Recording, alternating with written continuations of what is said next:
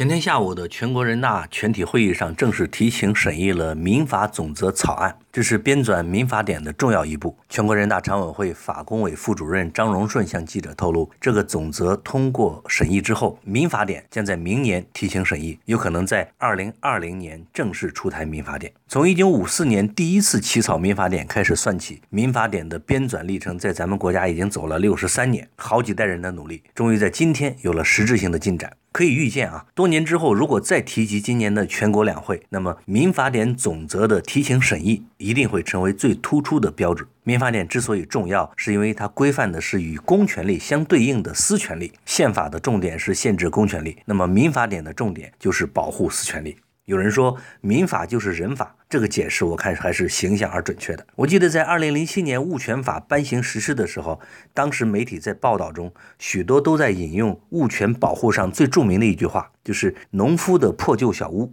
风可以进，雨可以进，国王不可以进”。这其实是讲了公私权利之间有明确的边界，公权力不可以擅自进入私权力的领地。当然，我们国家的情况复杂而特殊。物权法颁行之后的司法实践之中，也经常出现现实让法条难堪的情形。但是这不能否定物权法颁行的积极意义和历史价值。从那时候到现在，转眼又是十年。这十年间，中国经济一直保持着比较快的发展速度，整个国家的社会形态啊，跟十年前相比又大有不同。社会分层更加细化，社会关系更加的纷繁复杂，个人对公权力侵害的容忍度也更低，对财产权的保护意识更强，对隐私权的诉求更多，对人文关怀也更加渴望。这些都是社会转型的具体而微的征兆，也是民法典的立法的动因。所以可以预见啊，民法典的正式颁行将会在整体上扭转之前以及当下仍然存在的以刑律为主的司法局面，转向以民法为轴、公私分立。